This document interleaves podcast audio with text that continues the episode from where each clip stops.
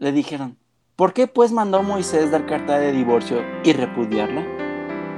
Él les dijo, por la dureza de su corazón Moisés les permitió repudiar a sus mujeres, mas al principio no fue así. Aquí Emilio y sean bienvenidos a Apologética para Gentiles. Quiero ser consciente de lo que realmente soy. Espero darme cuenta del camino al que yo voy. Despierta, ábrete a la realidad y encontrarás tu libertad.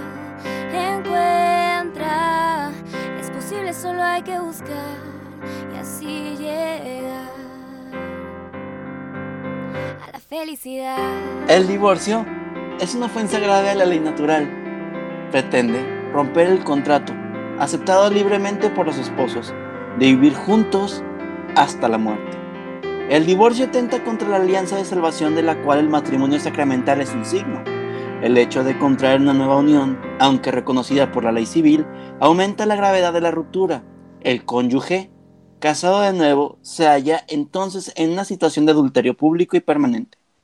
No es lícito al varón, una vez separado de su esposa, tomar otra, ni a una mujer repudiada por su marido ser tomada por otro esposo, por otro como esposa. San Basilio Magno, Moralia, Regula 73. Este párrafo fue sacado del Catecismo de la Iglesia Católica, 2384, y la cita del principio de Mateo 19, del 7 al 8, que es muy curioso porque es una continuación a lo que hemos venido hablando. Justo en el anterior hablamos con Roberto y Susana Ochoa de, eh, Roberto Rojas y Susana, Susana Ochoa de Rojas de lo que es el matrimonio. Me casé y ahora qué. Pero vivimos en un mundo donde el divorcio es el pan de cada día. Parejas separándose y yéndose por una vía que, aunque no lo parezca, es la fácil. En México, que es el país donde grabamos, entre el 2010 y el 2017 el divorcio aumentó un 32%, a comparación con la década de los 2000. Y en el mundo, solo hay dos países que no permiten el divorcio, las Filipinas y el Vaticano. Para entrar de lleno en este tema, tenemos a nuestro equipo estelar. Toca presentar a cada uno. Primero las damas. Esta vez no se me olvidó. Madi, ¿cómo estás? Hola Emilio, muy bien, gracias. Muy contenta. Agregaste muy bien. Oscar, ¿cómo estás? Muy bien, listos para empezar. Le copiaste lo mismo que acaba de decir a Madi. Ay, perdón. Padre, Tadeo. No, pues ¿cómo entonces, entonces yo no estoy listo porque no voy a copiar. No, muy bien, Emilio. Simplemente quiero comentar brevemente lo que dijiste al inicio, que no está mal, digo, simplemente quizá para entrar ya en materia, o sea, falta presentar a Rafa, pero el contrato, el contrato, tenemos que hablar del contrato, no se te olvide hablar del contrato. Hablaste del contrato aceptado libremente por los esposos. Luego recuérdame de hablar un poquito de esto, pero muy contento de estar aquí. Ok, lo notaré. ¿Dónde está mi lapicito? Aquí está. Rafa, ¿cómo estás? ¿Listos para empezar? Vaya. Hoy no estamos siendo muy originales, chicos. Todos ya estamos listos para empezar. De hecho, la ¿Están originalidad, listos, chicos? estuvo, la originalidad estuvo en estar listos todos. ¿Qué? Prr, prr. Oh. Creo que hay que reírnos. No, no sé, no entendí. No importa, Pero bueno. sigue. Ah, no sé quién quiera responder el primer tema que tenemos aquí. El episodio se basa básicamente, se basa básicamente en divorcio contra nulidad. Nulidad contra divorcio. ¿Qué es el divorcio? Otra vez efectos de grillos. Yo creo que nuestros chicos pueden responder perfectamente esto, ¿no? No lo sé. ¿Pueden? Pues creo que Ah, básicamente el divorcio es cuando dos personas se separan, ¿no? Es decir, bye con mi vida, yo me voy por aquí, tú te vas por allá y cada quien se enfoca ya a su vida. No dos, sé. personas, dos personas casadas, ¿no? Sí, claro. Sí, sí, sí. Hablando Ya. solamente de una vez unidos en matrimonio, después se separan por caminos diferentes. Pues es lo contrario al matrimonio. ¿Cómo, Madi? Según la, o sea, yo definiría el divorcio como el contrario, el opuesto, al, a casarte, al, matrimonio. Pero estamos hablando como en términos civiles. Pero pues civilmente, de hecho, es un contrato donde se anula el contrato civil de lo que representa el matrimonio, haciendo que estos, estas personas ante la ley estén, entre comillas, libres para buscar a otra pareja si así quieren, o simplemente deslindarse de sus responsabilidades hasta cierto punto conyugales. Sí, era eso justamente lo que iba a decir, ¿no? O sea, se acaba el contrato y una vez que pues los dos eh, se fueron cada quien por su camino, bueno, más bien, perdón, creo que es una forma en que la sociedad ahorita lo ve, en que si no funciona algo, Ajá. es así como que la solución y se acabó. Exacto, y eso remonta a lo principal que dije, que es la vía fácil. Ahora, ¿por qué la iglesia no permite el divorcio? Padre, me gustaría escuchar primero su opinión. Gracias, Emilio. Eh, voy a corregir un poco la pregunta, pero era con curva, ¿no? No es que la iglesia ¿La no del contrato? No, lo del, lo del divorcio. O sea, Ah, digo, sí, lo del contrato yo ahorita lo vamos a platicar, porque también lo dijo Oscar. Eh, civilmente sí es un contrato, en la iglesia no es un contrato. Pero antes de eso, hay que decir que la iglesia no es que no lo permita, porque ¿por qué la iglesia no deja que la gente se divorcie? Hay una diferencia, pero me es importante remarcarla, que no es que la iglesia no permita el divorcio, sino la iglesia reconoce que no existe el divorcio. Es una cosa distinta, parece lo mismo, pero no lo es. O sea, la iglesia dice, vamos a ver, o sea, yo creo firmemente que el hombre es capaz de comprometerse para toda la vida en una empresa que significa darse el uno al otro. Entonces, no es, curiosamente, la iglesia es bastante optimista en esto. ¿Sí? Eh, podría parecer que la iglesia es como más restrictiva, que la iglesia no confía en la gente, es todo lo contrario. La iglesia es muy, o la iglesia quiere decir Cristo, porque la iglesia no hace más que decir lo que dice Cristo. Cristo confía en que el hombre es capaz de comprometerse para toda la vida. ¿sí? Porque eso será el matrimonio, una entrega total de la persona. Ya, eso ya lo dijimos, ¿no? Por lo tanto, cuando la iglesia dice es que el divorcio no es que no lo permita, es que no existe, no lo reconozco, ¿sí? O sea, ¿por qué? Porque yo confío en que el hombre cuando dice yo me quedo contigo para toda la vida, es que es verdad, ¿sí? Eh, en el matrimonio civil existe el divorcio porque la iglesia, porque, el Estado lo considera un contrato, un contrato que puede ser rescindible. En cambio, para la iglesia será una alianza, una alianza que no es rescindible, porque precisamente el matrimonio está hecho para seres personales que son capaces de entregarse totalmente una con uno para toda la vida. Entonces, eso es, o sea, la iglesia no es que no lo permita, es que no lo reconozca. No lo reconoce, pues, ¿sí? O sea, no Ya- existe. Digo, si quiere abonar una vez lo del contrato, porque pues ya lo mencionó. Sí, es simplemente la diferencia. El contrato es eh, una, un intercambio. Incluso no, no digo que no sea un contrato, pero no lo es, ¿no? Pero podría serlo, porque incluso en el derecho existen contratos en los que uno puede comprometerse con el otro, ¿sí? Pero eh, no depende de la voluntad de los dos, porque uno dice, bueno, a ver, tú y yo dijimos que vamos a estar juntos para toda la vida. Muy bien. Pero si uno Ajá. se arrepiente, pues ya, se rompe el contrato. Eh, también hay, hay contratos que no funcionan así, ¿eh? civilmente. Los contratos que, eh, por ejemplo, los que hacen instituciones, ¿no? Cuando una institución se compone con un contrato, sí se hace mediante un vínculo contractual, es decir, todos los que constituyen esa institución están de acuerdo y dan su voluntad para que esa institución sea creada, pero una vez creada no depende de la voluntad de los, de los fundadores, ¿no? Una vez que la institución se crea, es auto propio... y, y te puedo decir lo que el Código Civil de Jalisco hasta la fecha considera el matrimonio un- una institución, ¿sí? Una institución. No debería existir el divorcio, por tanto, es un problema legal, pero no me voy a meter ahí.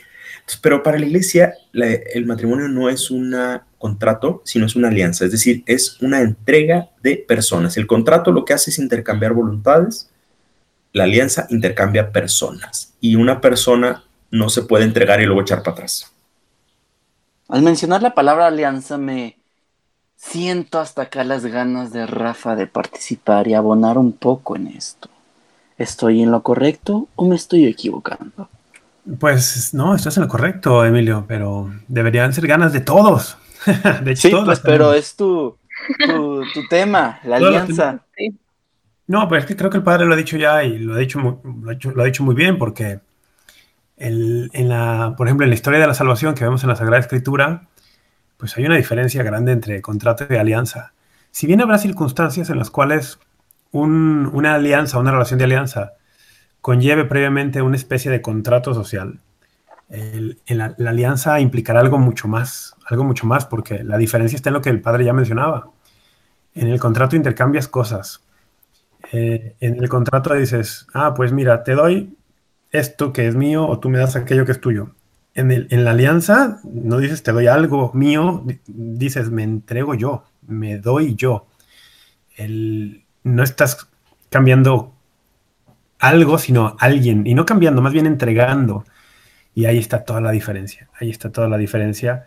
Y es por eso que las legislaciones civiles que ven al matrimonio como un contrato y que puede ser disuelto a veces con mucha mayor facilidad que un contrato mercantil, eh, eh, pues creo que tenemos ahí un problema, un problema, porque no solamente van dañando, digamos, el tejido social, sino que también introducen una ambigüedad, porque tienes dos realidades distintas a las cuales te estás refiriendo con la misma palabra.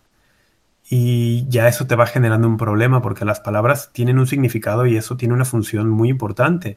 Entonces, cuando tienes dos realidades, una que es un contrato civil y otra que es una alianza, en este caso sacramental, y te refieres a las dos realidades que son de distinto orden con la misma palabra, pues vas a confundir a muchas personas.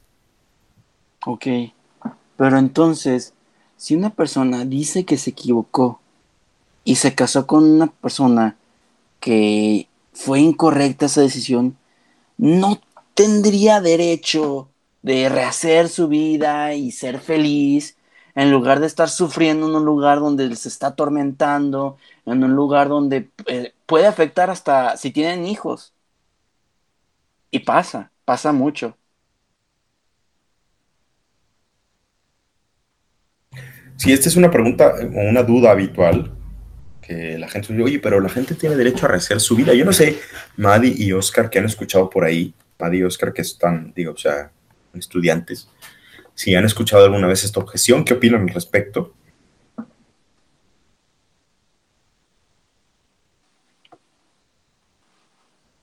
Bueno, quizá no opinan mucho, pero no perdón, perdón. No, sí, sí lo, sí lo he escuchado, sí lo he escuchado mucho y sí es como, o sea, no es un, siento que no es una respuesta tan fácil de, de decir, ah, sí, está bien, sepárate. O no, ¿qué te pasa? Eso no se hace. O sea, no se me hace que sea una respuesta tan simple de, de abordar, porque pues cada, siento que las circunstancias en este, en este caso influyen muchísimo. Entonces, y aparte creo que a veces las personas este, que no son católicas consideran normal el hecho de, ah, pues de repente pues me caso con esta persona y tengo como posibilidad el divorcio, ¿no? Pero creo que a fin de cuentas la fe, o como ya lo hablábamos en los capítulos anteriores, la parte de vocación creo que es algo fundamental en estos temas. Entonces, no es así como de que, ay, de repente tengo esta vocación con esta persona y pues ya siempre no. Entonces, creo que también por ahí va. Justo, pues habíamos hablado sobre el matrimonio y siento que el no comprender, o sea, que nace más bien del no comprender que realmente el matrimonio es una vocación y que de ahí podemos luego llegar. O sea, si no ves el matrimonio así, si no comprendes pues, la grandeza que es este sacramento, pues entonces por eso se llega a ver con tanta normalidad el que haya tantos divorcios y por el hecho de que se presente tanto no significa que sea lo correcto. Entonces, sí siento que está distorsionada esta visión. Totalmente de acuerdo. Nada más yo quiero hacer un apunte de decirles, este, a ver, una persona se equivocó y se casó con la persona incorrecta. Es que es verdad. O sea, una persona se puede equivocar. O sea, el matrimonio, digamos, no eh, garantiza que no te equivoques. ¿eh? Una persona se puede equivocar, de verdad. El problema es que otra vez, vamos a partir de, la idea, es que el divorcio no existe, no es que no lo permita, sino no existe, ¿sí? De tal manera que cuando tú optas, o sea, por eso insisto, insisto, mucho en que esto es optimismo respecto al ser humano. Tú eres capaz de entregarte para toda la vida. Ahora, por lo mismo te puedes equivocar y eso es lo bonito del matrimonio, que es, que es una aventura, o sea, es una decisión. También por lo mismo, hay que decir, piénsalo muy bien. Yo siempre le digo a mis alumnos cuando doy clase, o sea, ojo, ojo, esto no es cualquier cosa, ¿eh? esto no es algo para decidir en, en dos días, ¿no? Pero uno se puede equivocar, es verdad. El problema es que una vez que uno se equivoca, eh, otra vez, o sea, no es que la iglesia diga, no, tienes derecho a, hacer, tu vida. Claro que tienes derecho a rehacer tu vida, ¿sí? Pero no puedes deshacer lo que está hecho, porque eso sería pensar que no eres capaz de aceptar un compromiso, ¿sí? Que no eres capaz de comprometerte para todo, que no eres capaz de entregarte, ¿sí? El asunto es que, o sea, una vez entregado, si te equivocas, habrá otras soluciones, pero nunca será el divorcio. Porque lo que, lo que Dios ha unido, como dice la escritura, que no lo separa el hombre.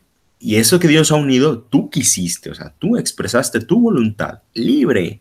¿sí? O sea, si el divorcio existiera, significaría que Dios no tome en serio la libertad del hombre. Que dice, ok, tú dijiste, tú dijiste que sí, pero igual y no. No, o sea, cuando, cuando el divorcio decimos que no existe es porque Dios realmente toma muy en serio, muy en serio la libertad. Sí, madre. Entonces, o sea, es que la forma en cómo lo plantea de que si te equivocaste, pues ya como de cierta forma te condenaste, por no decir otra palabra. No, no, este, qué bueno que lo dices, sí, sí, sí. A ver. Pero el apunte que está haciendo es que, pues en sí, a ti nadie te obligó a casarte con él. O sea, es lo, es lo como lo que trata de decir. O sea, que somos perfectamente capaces de tomar esa decisión libre, que es como se supone que contraímos matrimonio. Y como libre puede equivocarse. Sí, si no se pudieras equivocar, no sería libre. Y creo que parte también de la aventura Ah, bueno, no, Rafa, di, No, solo quería decir, quizá valdría la pena distinguir entre, como bien dice el padre, el divorcio no existe. O sea, en la, en la visión de, de, lo que es matrimonio, el divorcio no existe, pero podríamos distinguir entre lo que sería una separación, por ejemplo, que incluso el catecismo de la Iglesia Católica llega a hablar de esto, Puede haber ciertas circunstancias de excepción, como algún caso que quizá Emilio tenía en mente cuando nos preguntaba, que ameriten una separación temporal o incluso definitiva de los, de los esposos, por razón incluso a veces de la integridad física de alguno de ellos, por la integridad física de los hijos, si los hay, y bueno, una, una separación, repito, temporal o incluso indefinida podría ameritarse, pero eso no significa que entonces el vínculo queda disuelto o queda deshecho y que por lo tanto la persona sea libre para ponerse a, vivir con otra persona. Entonces son, son cosas distintas y a, lo mejor conviene ver eso, ¿no? Porque ah, como lo plantea Emilio, por lo menos me daba la impresión de escuchar a muchas personas, que sí las he escuchado, que dicen, ah, pero qué crueldad, si a una mujer está siendo maltratada por su esposo, ¿cómo que la iglesia no le permite? Eh, tiene que, la iglesia le pide que siga ahí aguantando los golpes. A ver, no, no, no es cierto. No, no, puede haber un, motivo que justifique una separación, pero eso no disolverá un matrimonio sacramental válido. ¿Sí? Entonces son cosas distintas. Quería decir eso. Lo dijiste muy bien, Rafa. Efectivamente, digo, lo dije así muy sutil, pero sí, o sea, hay otras opciones, hay otras vías, otros caminos que ahorita vamos a hablar de ello. Pero el divorcio no es el camino. O sea, el decir, bueno, ok, vamos a rescindir este contrato. No, ¿por qué? Porque tú te entregaste. Insisto, o sea, si esto pudiera ser posible, que el divorcio fuera realmente posible, la libertad humana valdría un cacahuate. ¿Sí? Y esto demeritaría muchísimos matrimonios que han sido fieles hasta la muerte. Entonces, vamos ahorita a hablar de todas las posibilidades que puede haber en caso de que el matrimonio se equivoque o fracase, porque puede fracasar. Padre, pero a mí no me queda claro por qué dices que la parte de la libertad es aquí súper imprescindible. O sea, ¿por qué dices que la libertad está metida en esto del matrimonio? O sea, en, este campo justamente de la nulidad, de que, oye, yo me quiero separar y pues Dios, si soy libre, pues me dejaría pues separarme. Es divorcio. Dijiste ah, que es otro término, efectivamente, del divorcio. ¿Por qué tiene que ver mucho la libertad? Porque es precisamente, o sea, no, no, es súper pertinente la pregunta. Tiene todo que ver, porque precisamente uno eh, contrae matrimonio, es decir, hace esa alianza libremente. Tanto es así, Oscar, que si uno no es libre cuando contrae matrimonio, no hay matrimonio. eso ya hablaremos de la nulidad, ¿sí? Pero precisamente cuando hay una opción libre, total, o sea, verdaderamente libre, es que la libertad es una cosa muy seria. Yo soy apasionado de la libertad, ¿sí? De verdad. Porque, porque cuando uno la entiende, dices, wow, o sea, es un poder humano, es un trascendental humano bastante potente, ¿sí? Que de verdad, cuando, si, si, no, si esto fuera así, de verdad, la libertad no valdría un cacahuate. Y entonces no seríamos capaces de comprometernos, no seríamos, nuestra palabra no tendría ningún valor, ¿sí? Porque dices, bueno, hoy digo que sí, mañana digo que no. Eso obviamente en muchas cosas, en contratos, en promesas, no valdría nada, ¿no? O sea, realmente el hombre es capaz de comprometerse de por vida y entregarse totalmente. Si se equivoca, habrá otras, otras oportunidades, otras posibilidades, pero nunca será echarse para atrás, porque una vez que uno se entrega, se entrega totalmente y no puede decir que no, porque ese vínculo que se crea es precisamente la maravilla del ser humano, ¿sí? que el ser humano es capaz de entregarse para siempre. Y yo creo que esa es como la idea de toda nuestra religión que está por detrás, ¿no? O sea, de un Dios que se entrega, de que nosotros podemos entregarnos, de que somos capaces. Creo que esa es la, idea básica que está de, detrás de la religión católica, ¿no, padre? Sí. ¿Y quién no, la verdad, o sea, quién no cuando se casa, yo creo que nada, o sea, es, lo normal soñar con que es un matrimonio para toda la vida. Creo que nadie se casa diciendo, bueno, ay, ojalá funcione, porque, o sea, creo que todos cuando se casan tienen la ilusión, el deseo de que eso dure para toda la vida. O sea, eso es muy humano, ¿sí? Luego puede fallar y lo que sea, pero creo que nadie se casa diciendo, ay, este, ojalá funcione. Claro, uno se casa diciendo, ojalá funcione para toda la vida. Es muy antropológico esto. Me gustaría aprovechar este, este razonamiento al que hemos llegado para las personas que están escuchando este podcast que es, tienen noviazgo, que no se han casado o que están en búsqueda de, piensan que su vocación es el matrimonio, escuchar nuestro episodio que tenemos titulado ¿Qué hace para tener un matrimonio exitoso? qué hacer en el noviazgo para tener un matrimonio exitoso, porque toca los temas que se han de tratar con esa persona para saber si, si es la indicada, por así decirlo, y lo que tienes que hacer tú solito.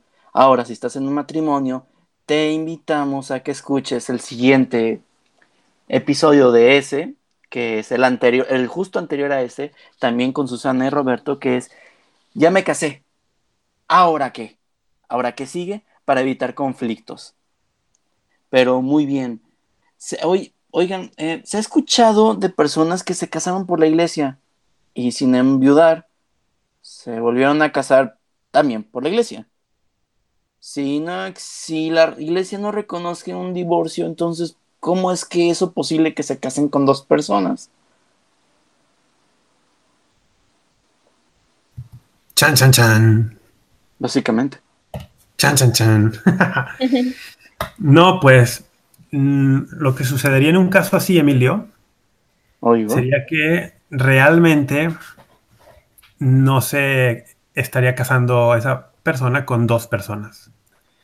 Eh, en un caso, si sucediera algo así, estaríamos hablando que hubo un intento de contraer matrimonio original y que por algunas circunstancias se sospechó, pasado algún tiempo, que quizás fue solo eso, un intento, que no fue un matrimonio válido, tampoco lícito, quizá, dependiendo, y que un tribunal eclesiástico, es decir, un tribunal de la iglesia, determine después de una investigación que efectivamente allí nunca existió ese vínculo, que nunca existió ese matrimonio, y por lo tanto las personas son libres, a menos que haya algún otro impedimento, de contraer válidamente matrimonio. Entonces, ¿Cómo se le llama eso?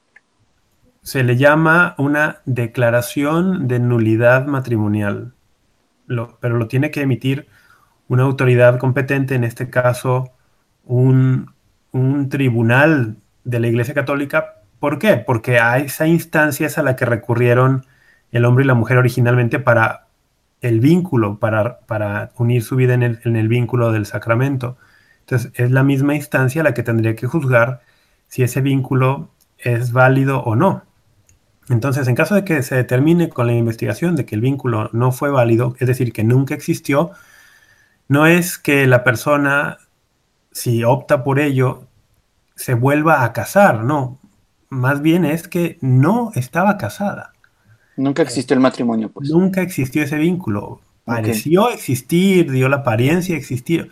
Oye, pero es que incluso tuvieron hijos y bueno, sí, hay mucha gente que tiene hijos. Se celebró, hubo fiesta, hay fotos, todo el show. Sí, sí, oye, pero hay hijos, hay gente que tuvo hijos sin estar casada, ¿no?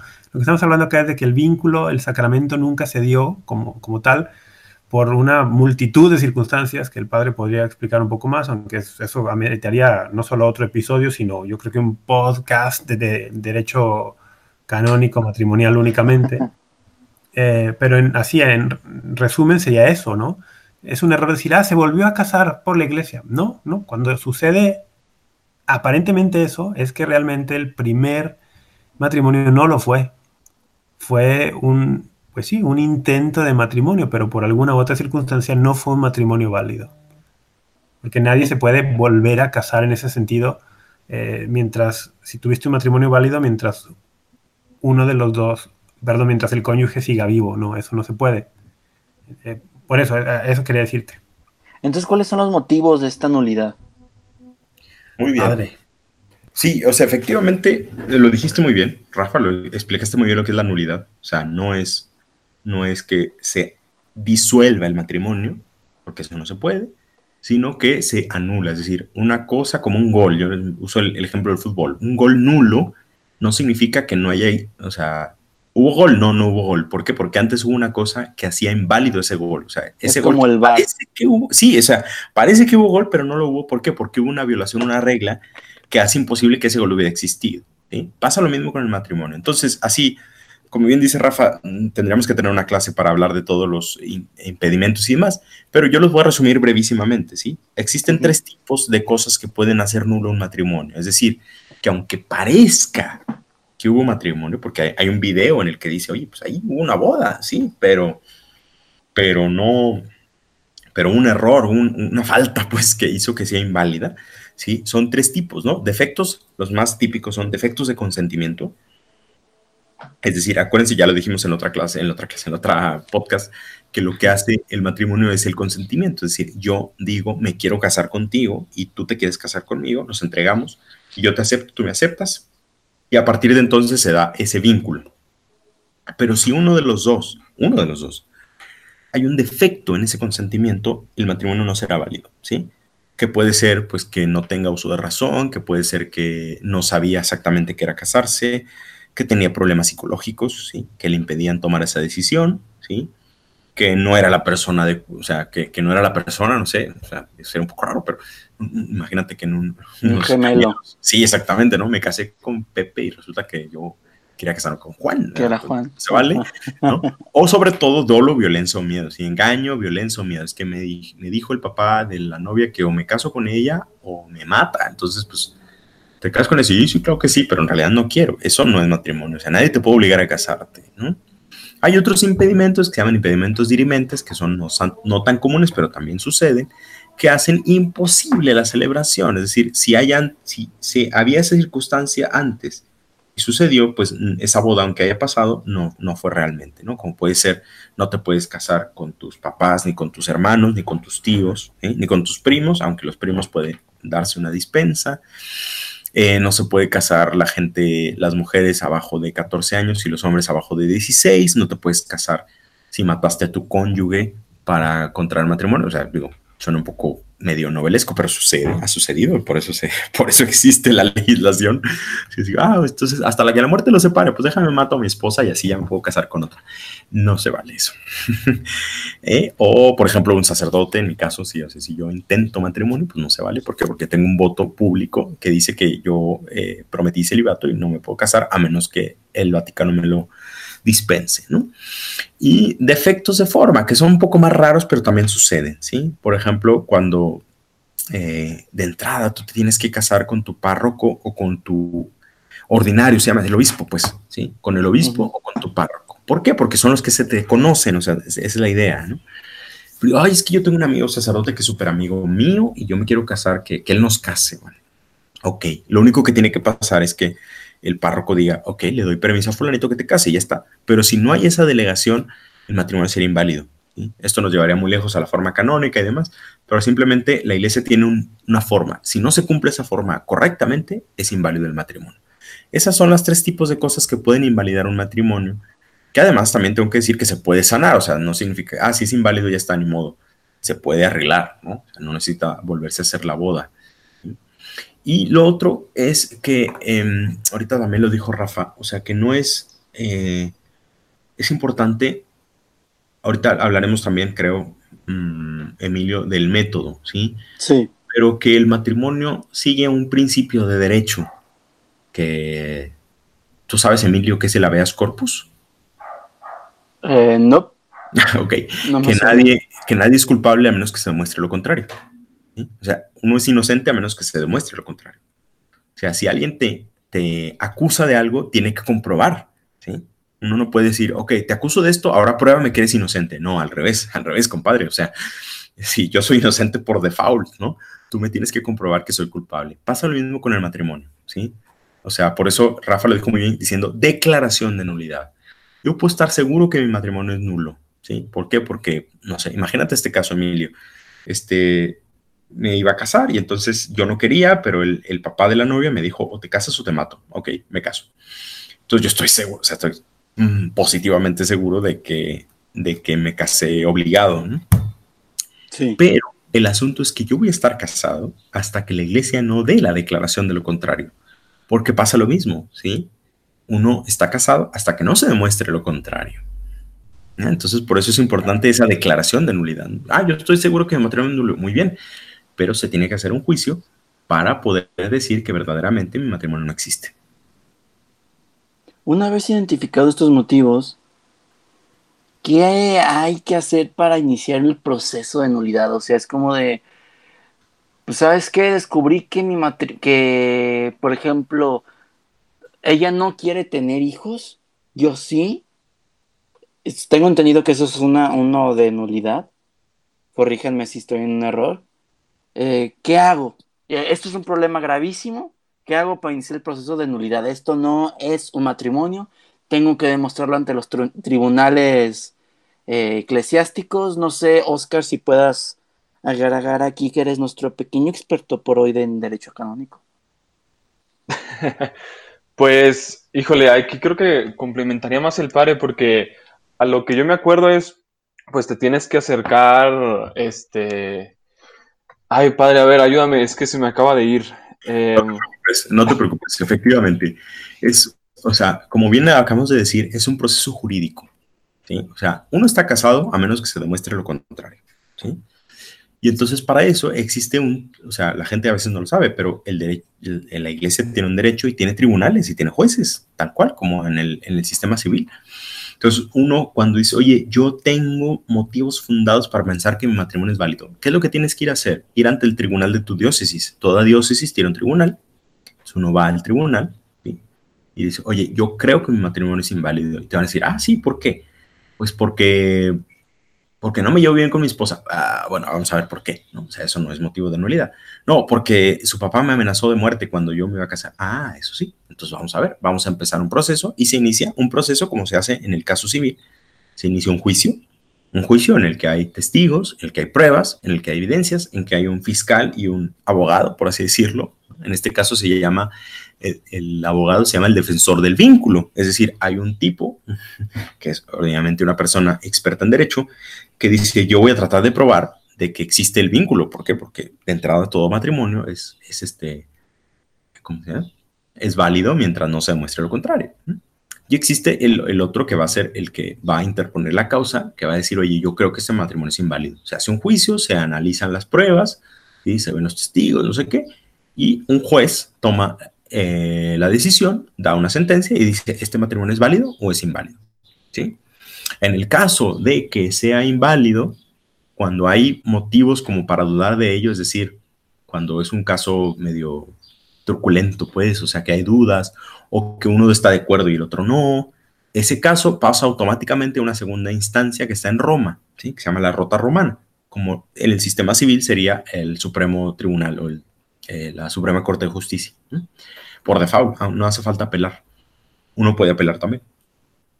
En el caso de que sea un caso muy evidente, que dices, a ver, los dos están de acuerdo en que hubo un engaño, que hubo una violencia, los dos están de acuerdo en que este matrimonio no existió, las pruebas son bastante claras, el obispo eh, puede decir directamente no hace falta una segunda instancia, ya está, se declara nulo y se acaba. Y entonces ya en ese momento las dos personas son libres de casarse con quien quieran porque en realidad nunca han estado casadas. Más o menos así funciona.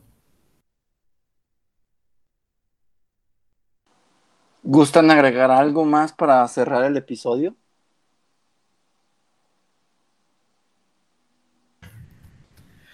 Ay, ay. yo quisiera, sí, yo quisiera decir algo. El, es que la razón, porque luego estamos acostumbrados a verlo todo desde un punto de vista muy individual.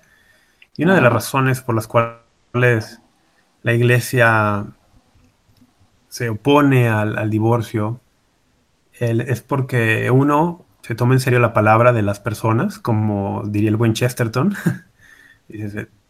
se, toma en serio lo que, tú, lo que tú dijiste un día. Pero también nos tomamos muy en serio el matrimonio porque están en juego personas. Mm, y no solamente los cónyuges, sino también los hijos. Puede haber hijos allí.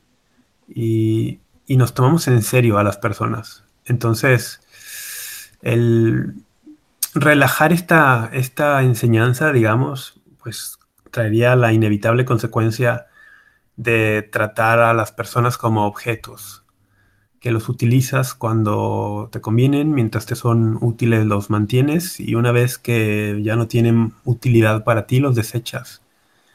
Y ese es uno de los graves riesgos de, de una cultura de divorcio, que empezamos a utilizar personas y a desecharlas al por mayor, con graves consecuencias para todos, no solamente para los involucrados directamente, porque luego pensamos que que la cuestión del, divorcio no afecta mientras yo no sea el que se está divorciando, pero si la familia es la base de una sociedad y el matrimonio es la base de la familia y en el matrimonio dos se hacen uno solo, pues la razón por la cual el divorcio no existe es porque tú no puedes partirte por mitad y seguir viviendo. Si te partes por mitad te mueres.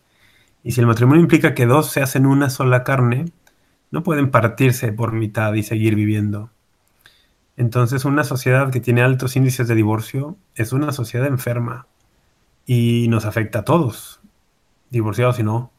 Entonces, el, eh, ojo, que mis comentarios no vayan a, ser para alguien que escucha como que, está, que estoy juzgando casos individuales o que estoy juzgando el estado del alma de una persona que se divorcia. No estoy haciendo eso, no estoy haciendo eso para nada simplemente estoy diciendo que nos tomamos muy en serio el matrimonio porque hay personas involucradas. Eso yo quería no cerrar sin decir eso.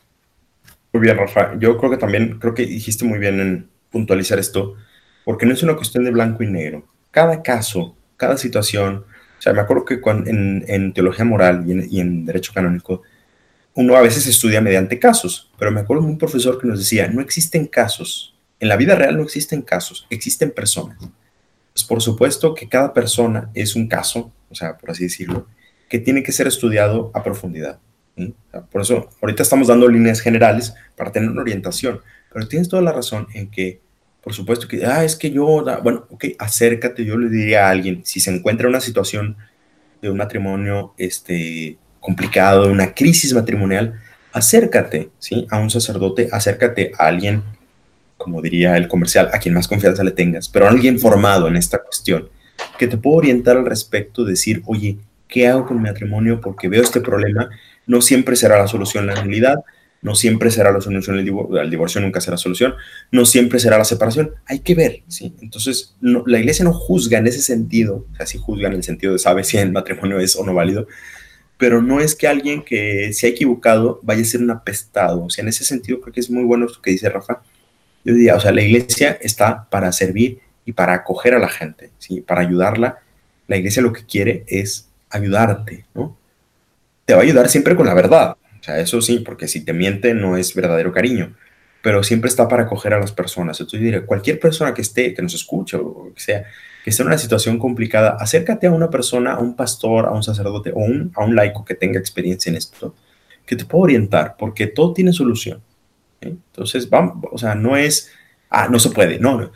Ahorita hemos dado las líneas básicas, así como de, de, de, para tener una guía, pero cada caso es cada caso porque cada persona es cada persona. Sí, padre, yo quería justo lo que usted estaba diciendo, de pues entender que la iglesia, o sea, tener siempre en mente que lo que la iglesia nos propone, la, la manera en cómo la, la, iglesia nos propone vivir, no es nada más porque se le ocurrió o porque se puso alguien a escribir reglas a lo loco, sino que realmente tienen un sustento y el que estén ustedes en este momento escuchando este podcast, pues es una buena forma para ir profundizando en por qué la iglesia dice eso y no nada más quedarnos con la idea de que es que la iglesia es impositiva y como no está diciendo lo que yo quiero escuchar o lo que yo creo que quiero escuchar, entonces me alejo, sino al contrario, o sea, ¿por qué lo dice? Ahondar y como bien dice, acercarnos, que nos sirva para acercarnos más a la iglesia en estos momentos, pues que estamos vulnerables en lugar de alejarnos y perdernos de, de lo que es estar cerca de Dios. ¿Te gustaría agregar algo, Oscar, para ya cerrar? Pues, pues sí, que creo que ahorita en este podcast hemos hablado de varias este, preguntas que tal vez la gente normalmente tiene, o ya de materia como tal, pero creo que no es posible abarcar todas las posibles casuísticas de las personas que nos estén escuchando. Y como ya lo decía el padre, pues yo también invito a todas esas personas a que se acerquen este, con algún experto en la materia, sobre todo a su párroco o algún sacerdote que le tengan confianza. Y también, como ya lo decía Madi, pues estar abiertos, ¿no? A escuchar y, y aprender. Y sería todo. También si nos quieren hacer llegar cualquier duda que tengan, con gusto se las podremos contestar. Claro que nosotros no somos expertos en el tema, solo si les quedó dudas en el podcast, pero siempre recomendable si de verdad su matrimonio sienten que peligra. La terapia tiene que estar en la canasta básica de cualquier persona en general. Ahora imagínense más en un matrimonio que tiene problemas. Y yo creo que la terapia básica, pues es la oración, ¿no? También, creo que es lo más importante. Sí, pero me refería más a terapia psicológica. Ah, ok. Sí, no hay que tener miedo a pedir ayuda. En eso estoy de acuerdo con Emilio, ¿eh? O sea, a veces uno dice, ah, es que ir a terapia van a pensar que estoy loco. No, no, vamos a ver, o sea, es lo ordinario. O sea, en este, mundo, este mundo ya está revuelto. No tengan miedo, de verdad, a acudir a alguien experto o a, a terapia o cosas. Es lo normal. El matrimonio no es fácil, de verdad, ¿eh? O sea, digo, no lo puedo decir, padre, pero usted cómo dice eso si usted no está casado. Pues precisamente porque escucho a muchas personas casadas, ¿sí? No es fácil, así que no pasa nada por pedir ayuda, ¿eh? No se sientan culpables ni, ah, ¿qué van a decir? Hello, o sea, todos necesitamos ayuda. ¿Qué? O sea, si están pensando qué van a decir si voy a terapia, imagínense qué van a decir si te divorcias. Siguiendo su ejemplo, pues, o sea, yo no... O sea, no tiene que importarte lo que te vayan a pensar o decir de ti. Es algo que es por tu bien y por tu bien se hacen las cosas. Madi, ¿te gustaría mencionar nuestras redes sociales? sí. En Instagram nos pueden seguir como Amén Católico, Amén.católico, en Facebook Amén Católico y en Twitter también Amén Católico. Cualquier duda, comentario o algo que no les haya quedado eh, claro, no duden en, en mandarnos un mensaje de verdad. Queremos estar en contacto con ustedes. Muchas gracias por escucharnos, de verdad. Les agradezco a los cuatro por estar aquí presentes una vez más eh, en esta que es su casa. Audiencia, les agradezco a ustedes que, que nos escuchen. Y si alguien se quedó hasta el final, mándenos un mensaje en las redes sociales con la palabra queso. ¿Por qué queso? Nada más. Quiero, que, queremos saber, queremos medir cuánta gente se queda hasta el final. Esto fue Apologética para Gentiles un saludo a todos y hasta la próxima.